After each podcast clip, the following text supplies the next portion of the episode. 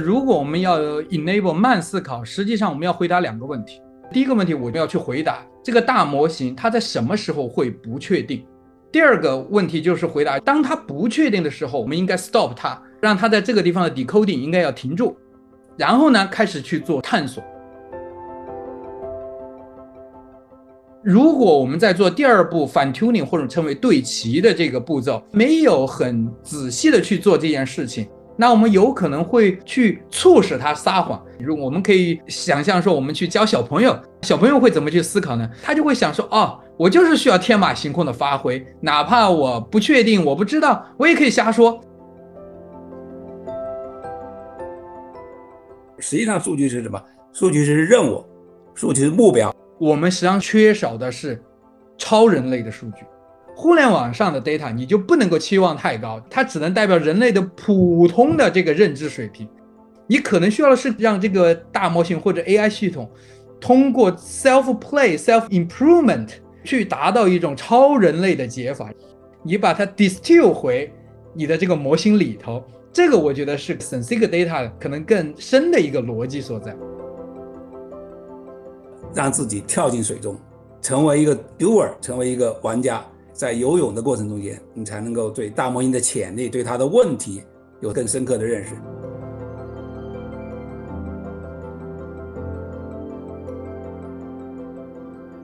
离科技更近，让思考更深。大家好，欢迎来到开始连接 Link Start。自 OpenAI 发布让全世界瞩目的 Chat GPT 以来，时间已经过去一年有余。大模型技术在这一年里不断进化，无论是越来越强的多模态能力，还是智能体 agent 潜力出现，都让人们对这一场 AI 革命充满期待。但在 LLM 技术飞速发展的当下，要想使得大模型的能力落地关键领域，还存在哪些挑战及亟待解决的问题？本期播客开始连接 LinkStart，特别邀请了两位顶尖的技术极客：美国工程院院士、智源研究院原理事长张洪江院士。与 Google DeepMind 资深工程师卢一峰进行了一场有关前沿技术的对话。这次对谈中涉及了多个极为关键的话题：如何解决大模型幻觉，使大模型拥有超人类的能力；训练数据枯竭的下一步应对，以及底层技术架构创新等。正如卢一峰的调侃，不少提问是价值百亿美元级别的问题。大家好，呃，我是张洪江，很高兴在极客公园创新大会2024上与大家一起分享。AI 大模型领域的一些最新的观察和思考。我们今天呢非常荣幸啊，邀请到 Google DeepMind 团队的资深工程师卢一峰。大家好，一峰你好。哎，洪江老师好啊，很高兴能够来到极客公园，然后也很久仰洪江老师，能和洪江老师一起来探讨一下 AI 最近的一些发展和一些心得体会，互相碰撞火花。谢谢一峰。好，一峰，那咱们就开门见山，直奔主题。我相信大家最近都在关注 OpenAI，尤其这一系列变化中间有一个代号为 Q Star 的一个神秘项目。在 Sam Altman 被开除的四天前，有几名 OpenAI 的研究人员向董事会发出的信号，写到这个 Q Star 可能会威胁全人类。一峰，咱们可不可以就这个问题聊一聊？你怎么看这个 Q Star？我觉得这是一个很有意思的问题，洪江老师。然后呢？当然，因为我没有在 OpenAI 里面，所以我不太知道具体这个 Q Star 什么。以下也仅仅是我的一些揣测。我自己是一直有一个观点，是觉得就是现在的 LM，它实际上还是属于一种叫快思考的模式。那它的知识是来自于整个互联网的这个数据的一个压缩，然后压缩以后把它进行重新的组织汇编以后，然后来试着回答用户的问题。但是呢，它实际上离我们真正所谓的我称为慢思考的一种方式，也就是说，能够帮助人类去解决一些很难的问题上面，我觉得还有很长的路要走。你可以让他来帮你写一些你日常的邮件，但是如果你问他说我们怎么能够把人类带到火星这样的问题，那他可能就不能够用这个一次这种 Q&A 的方式啊，能够获得你完整的答案。那这个时候呢，我认为它实际上是需要，就像我们做科学一样的，做 science，我们要做实验，我们要用我们很多的工具，我们要去探索。在圈里面，我们有个叫叫搜索，或者有一些叫这个啊 exploration，去探索不同的可能性，然后把其中 promising 的比较好的方向能够摘出来，然后再往前进一步，有点像探索科学的这种方式。那现在这种方式，我觉得在 L N 里面还没有太多的出现，所以我并不担心。当然，坏人可能也会用现有的 ChatGPT 去做很多事情，但是我并不担心现有的 ChatGPT 真正能够带来一些对人类产生灾难性的这种后果。未来如果说这个 LM 它能够自己去研究、去 push 的 science 的 frontier，并且能够自我的进化的时候，那这个时候可能是我会更担心的时候。那我觉得 Q Star 可能就是在朝着这个方向取得了一些。比较 promising 的早期结果，或者说他们看到了一个比较清晰的方向，那这个东西可能就是说看到它 self improve 就自我进化的这个能力，可能是他们比较担心的。那么如果是说快思考能够让我们有一些很快的判断，但是呢慢思考可能才是我们真正具备这个长期的学习能力，具备能够产生智慧的这样一个更重要的能力。所以呢思维能力，我们把它分为。快思考和慢思考两种，你刚才也说到，这个大模型只是进行了一次成型的这种快思考，经过 pre-training，然后呢，经过对齐以后，在提高这个准确率上，其实是需要增强慢思考能力的。从技术角度来说，大模型怎么才能够进入慢思考？我们对比一下人类的慢思考能力怎么获得的？那么大模型的训练在这方面有没有可以借鉴的地方？我个人觉得，如果我们要 enable 慢思考，实际上我们要回答两个问题。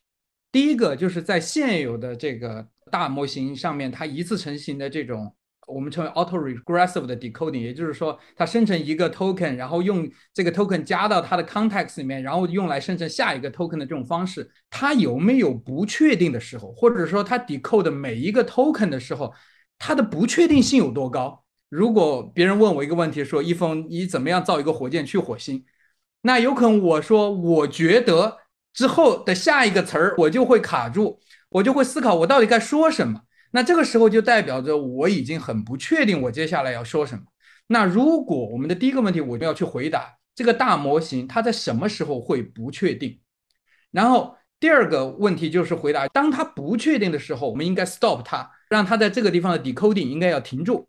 然后呢开始去做探索。那这个探索可以有很几类，这个和像和我们人类。很像，当我不确定的时候，我会做什么呢？我会上网，我会去看翻书，然后呢，我会做实验，我会去想一些莫名其妙的 idea，去跟别人讨论。那对应刚才这几种 idea，像我们已经能衍生出大模型未来可能走的几个方向。比如说我要上网，那这个就是现在的把这个 search engine 或者叫 RAG（Retrieve Augmented Generation） 加到大模型里边来。那我说我会去翻书，或者说我会去用别的工具。计算器，那这个就是 to use，或者说一些别的专家系统。那我说我要去跟别人聊一聊，去获得一些 idea，那这个实际上是 LM，就是说 agent 和 agent 之间的通过这种 multi agent 的交流，可能来获得一些或者 ensemble 的方式去获得一些共识。可能还有一些别的方式。当我不确定时候，我要 ask 什么问题，或者说我要用什么样的工具去做什么样的 action 去获得我的确定性。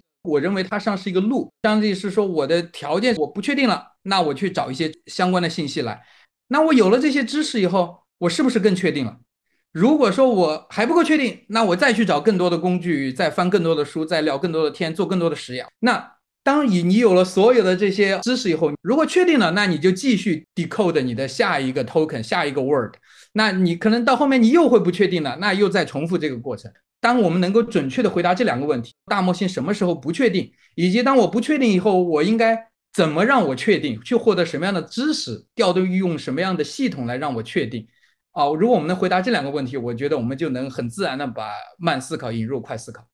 那其实今天呢，我们也看到，就是呢，这个大模型经常发生不准确的时候，尤其也是因为这些不准确性，使得我们在一些所谓的 mission critical。这样的场景下，我们就不太敢用大模型。最近业界有没有什么新的方法来解决这个幻觉的问题啊？比如说通过呃更好的数据和对齐，比如说能够把相对的确定性的输入输出连接起来，能够产生更好的、更复杂、更可靠的这个结果。这方面你看到有什么好的这个技术上的进展？对我很同意洪江老师的这个看法。我觉得这个 hallucination 或者幻觉，实际上是阻碍现在大模型能够更深入的去改变我们人类、提高我们的人均生产效率的一个啊一个关键的一个阻碍或者节点。对，然后而且对于 Google 来讲，或者 Google DeepMind 来讲，我觉得是非常非常重要去探讨的一个课题，因为 Google 的很多 service 都是以这种非常的 reliable，非常的。获得用户信任非常的可靠来著称的，比如说 Google Search，所以啊，这是一个非常好的课题。然后我觉得我最早呃的思考角度是从那个 John Schuman 他在今年早期在 Berkeley 的一个讲座里面提到的，我很同意他的那个观点，就是说 Pretrain 的这个大模型，它实际上已经压缩了互联网的很多知识，也就是说，它已经对它知道什么或者不确定什么或者不知道什么有一个比较 reasonable 的一个。了解或者说它已经有一个分布在了。那么，如果我们在做第二步 fine tuning，或者我们称为 alignment，或者称为对齐的这个步骤，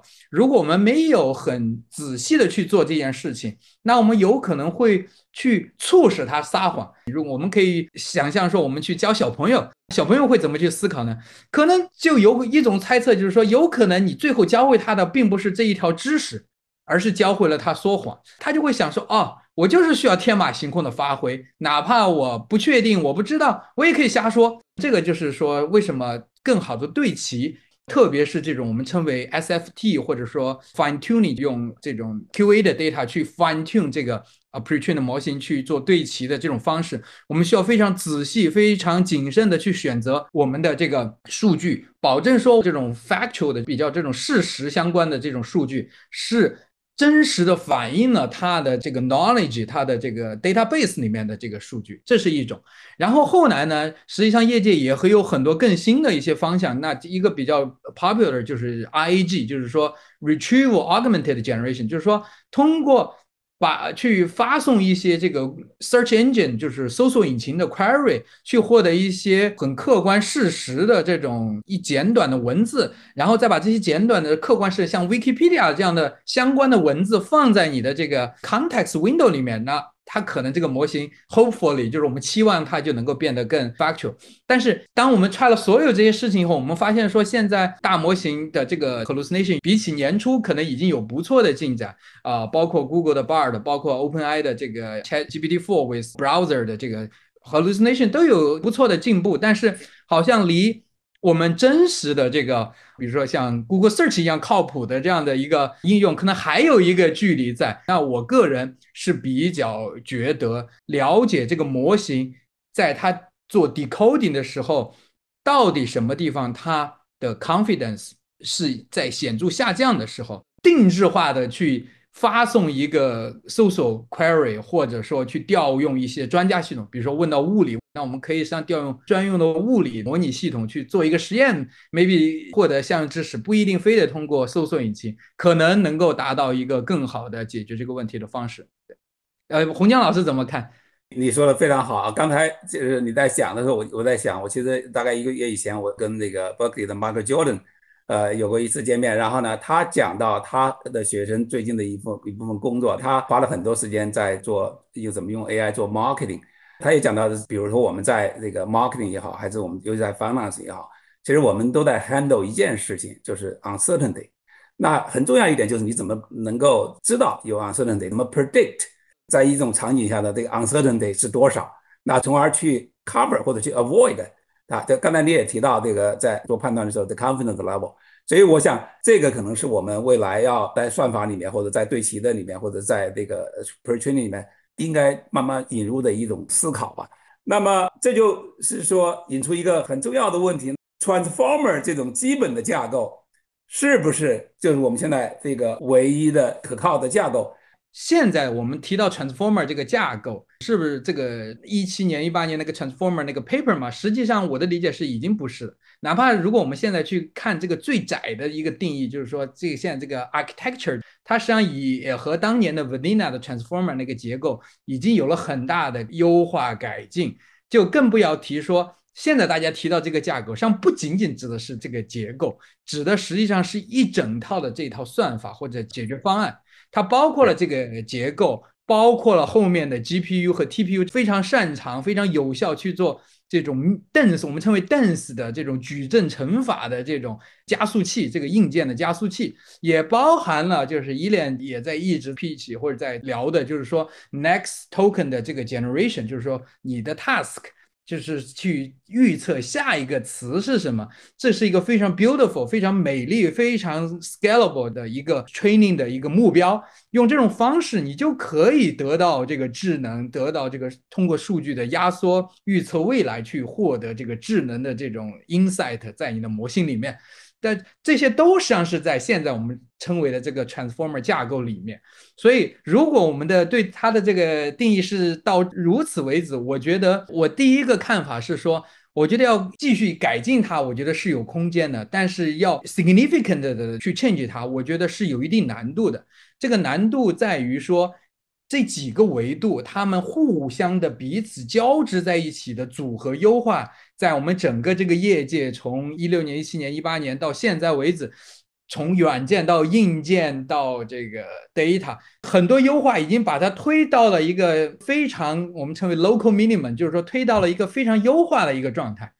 在这种情况下，通常如果我们要打破它，找到另外一个更好的低谷，有可能你甚至需要先要跳出来，就是有可能你先要走一段弯路，你要到下一个山峰，你必须得先下山再上山，你才能到达更高的山峰。所以我可能会期待有几个点可能会给我们带来一些相对来说比较大的变化。我觉得第一个可能是硬件的变化。因为我的理解是说，这个实际上是当年 Transformer 这一波能够起飞的一个很大的原因，就是在大概一七年、一八年的时候，Google 的 TPU 以及外面的 GPU，NVIDIA 的 GPU，实际上到了一个相对比较成熟的一个状态。然后 Transformer 团队非常的优秀，他们设计这个结构的时候，实际上最大化的利用了这款硬件的最大的优势，然后达到了他们的目的。所以。我的期待是说，如果未来有一个很不一样的，并且非常 powerful、非常有效的这种新的形式的硬件的出现，那有可能会在这个硬件上面可能会诞生一些全新的、很不一样的这种软件的。因为我认为 transfer 在我眼中就是一个在这个硬件上面的一个软件的一个算法。对，就是软件和硬件，但是也有可能另外一条路，就是说他们可能会出现一种 co-design 的一种情况，就是说互相推动的产生到了一个新的一种状态，这是硬件的方面。然后另一个方面，我觉得可能出现的就是这个 training objective，就是说我们能在这个 next token prediction 上面能不能看到一些新的有意思的点。比如说，我之前跟张鹏和极客公园还有其他朋友在聊的时候，我有一个看法，就是我觉得啊，multimodality 的这个会是下一个 frontier。那么呢，我们通过预测下一个文字的方式，实际上我们在压缩和理解以及抽象提炼我们整个人类的文明，通过看书的方式。但是我们人类的文明，或者说这个世界所有有意义的部分，不仅仅是我们所有的书本。还包括这个世界很多东西的运行的规律，比如说我们提到美，什么叫美啊？这个可能我们人只要看到一个景色，我们就知道说这是一个美的景色；另外一个景色，我们就知道它不美。当然，在文字很多书本里面会去描述这个美是长什么样的，用很多文字去描述。但是有些时候，一图胜千言，就是很多这种。像素级的，或者说在我们生活、生命以及这个世界当中的很多其他的信号，它承载的实际上是对我们人类来说也是有意义的一些信息也好、知识也好啊，甚至这种科学的这种提炼也好，现在还没有被完整的纳入到这个文本的这个学习当中。那我们就再多聊一下数据这件事儿啊，就是呃，在训练大模型的时候，这数据这件事如此之重要。今天呢，我们已经。用尽了人类的所有的文字的记录啊，然后呢，接下来呢，我们就先说在文字上的数据这个瓶颈应该再怎么突破，合成的数据会不会是一个趋势，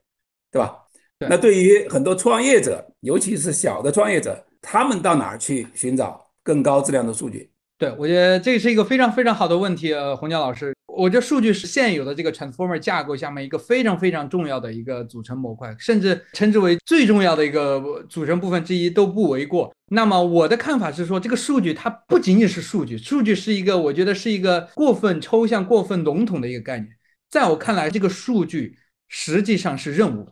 它代表它承载的是目标。比如说。我们现在数据通常把它划分为两部分数据，一个是 pre-training 的数据，一部分是我们后面做对齐、做 alignment 的数据。那我们可以举其中一个来，比如说 pretraining 的数据来说。那大家说哦，pretraining 就是说你把整个互联网的语料拿来就 predict next token 就好了。但是我们有没有深入的去 looking to 去看看说它到底是在做什么？我觉得在这块依恋也有很非常好的一些见解。然后呢，其他也有很多这个 AI 的大神也有很好的见解。结合大家的看法，我自己的一点浅见就是说，实际上我们在拿互联网的语料来做 next token prediction 上，我们实际上在做各种各样的 task。我们的每一个 token prediction 都是在做很不一样的 task。有些是在训练我们对于这个语言的理解，比如说你说的 this，那下面一个可能是 is，你要 predict is，那这个可能是一个语言是英语语言上面的一个一个一个 task。但是之前那个依恋的讲座里面也讲到一个说，你如果把整个侦探小说的所有线索、所有故事都把它作为 context 扔进去，说现在你告诉我凶手是。让把这个凶手的名字拿出来，那这是一个非常难、非常高级的一个去做推理、去做总结，甚至去做分析判断的一个 task。所以说，我们在 predict 所有语料里面的每一个 token 时，候，我们上次让这个模型在做各种各样的 task，然后呢，这个结果当然也是显而易见的。所以我们现在称这个 pretrain 过后的这种模型称为世界模型。为什么叫它世界模型？就是说，似乎我们看到一个趋势，就是说它啥都知道，或者说它啥都知道一点，不能说全部知道，但是啥都知道一点。这个我觉得这功劳就在于说，它的训练里面，它实际上做过了各种各样的 task，它做过语言的，做过数学的，做过 coding 的，做过写诗的，做过这种事实问答的，各种都做过。那从这个角度，我们再来看说，我们好像现在是把这个世界上所有的语料都扔进去了。那如果说我们还需要更多的数据，或者我们还发现这个模型还是有些时候有点笨，有些时候并不是很可靠，那它还需要什么？我觉得从这个问题出发，就能够推导出说我们需要什么样的数据，也就能够很自然的推导出说，如果我们要造数据，所谓的 synthetic data，我们应该去造什么样的数据？那我能看到 synthetic data 的一个机会，就是说我们实际上缺少的是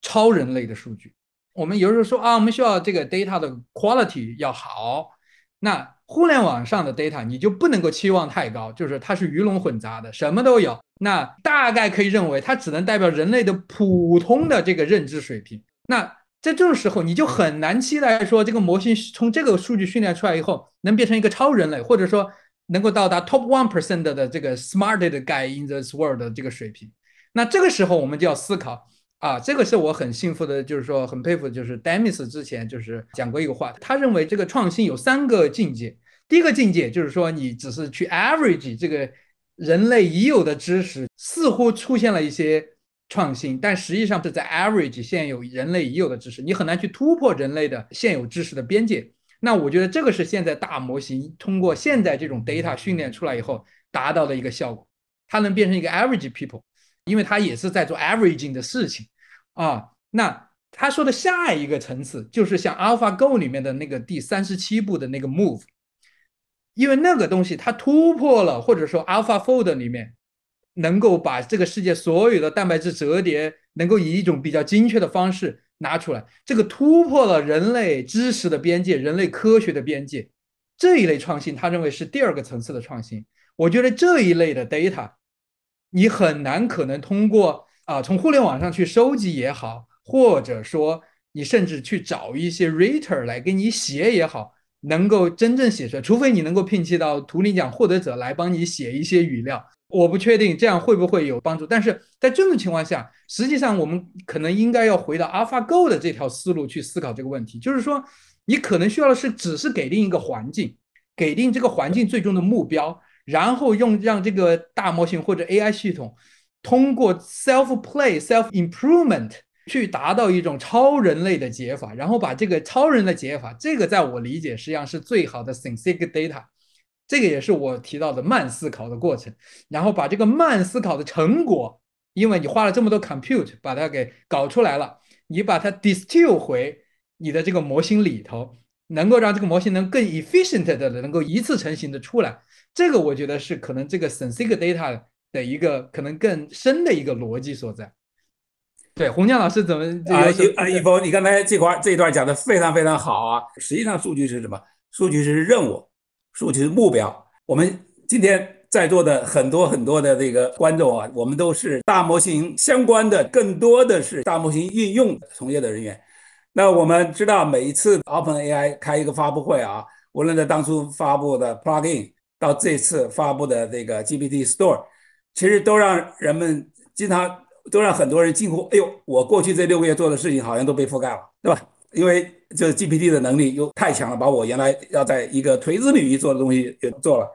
那么我们作为从业者，尤其是作为创业者，我们下面还能做什么？我个人的一点看法是说，我觉得每个人应该 play 他自己的 game。我觉得每个人在 play 他自己的 game 的时候，他胜率是最高的，因为你永远不能够期待别人能够比你更像你。你永远是最像你的那个人。稍微解释一下，就是说，你每个人都有他独特的生活和工作的环境，和学习的环境，和他生存的环境，所以也有你很独特的阅历和社会连接。每个人他都能独特的 sense 到属于他自己的那个机会，这是我的第一个观点。第二个观点就是说，你可以把不管是现在的大模型，还是当年的 AI，或者未来的 agent，都当成是一个。像你家里面的汽车一样的，或者说像电脑一样的这样一个工具啊，实际上它就是一个比较顺手的、比较通用的工具。这是我的第二个 point。当你有了这两个东西，我觉得与其去纠结说别人在做 prompt engineer，我也要做，或者别人做了这个应用，我也去做一个，我觉得不妨退一步，冷静下来思考一下，说如果上天突然给了我这样一个很 magical 的这个工具。我能给我的生活，我能给我的周围带来什么变化？我能给我的 daily 带来多少变化？这是我思考的角度。还是那个 point，jump into the water，要去玩这个模型。有可能在这个过程中，你能够知道说这个现在这个工具它的边界在哪里，你也能更有体感说，哦，有可能它现在还没有 ready，我以为他 ready 了，但是他还没有。那你再过一段时间再去玩一他，因为。他在快速的进步，等着他某一天到达了你觉得已经能帮你解决你问题、你的那个小本生意问题的时候，有可能就是你应该发力去全力去拥抱他的时候了。这是我的一点看法。洪江老师，呃，想听听您的高见。对，呃，刚才你提到一点，这是我也想跟这个所有的今天与会的朋友分享的一点，就是让自己跳进水中，成为一个 doer，成为一个玩家。也只有做的过程中间，在游泳的过程中间，你才能够对大模型、对大模型的潜力、对它的问题有更深刻的认识，你才能够对可能潜在的应用和自己能做的事情有信心。那么，我们相信啊，AI 这一波的发展，大模型的这一波的发展，未来一定是它也也必须是一个普惠的。那么，我们每个人都希望能够从中中间获益，呃，增强我们的人生。那我们在座的各位的从业者，各位的 doer。也许未来在这一波的大模型驱动的创业浪潮中间，能够产生一些技术上的突破，能够产生一些应用上的突破，不光是给我们生活工作带来方便，也会给世界、给我们整个人类带来更好的价值。在这个浪潮中间，获得自己的价值，增强自己的人生。好，谢谢大家。以上就是本期播客的全部内容了，感谢大家的收听。如果你喜欢我们的内容，欢迎把开始连接 Link Start 推荐给更多的朋友。这档知识圆桌栏目会以直播和播客的形式与大家见面，也欢迎关注视频号极客公园。在这里，我们每周都会邀请各行各业的嘉宾，畅聊时下热点的重要的科技商业议题。如果你有感兴趣的想听的主题，也欢迎在评论区告诉我们。感谢大家的收听，我们下期节目再见。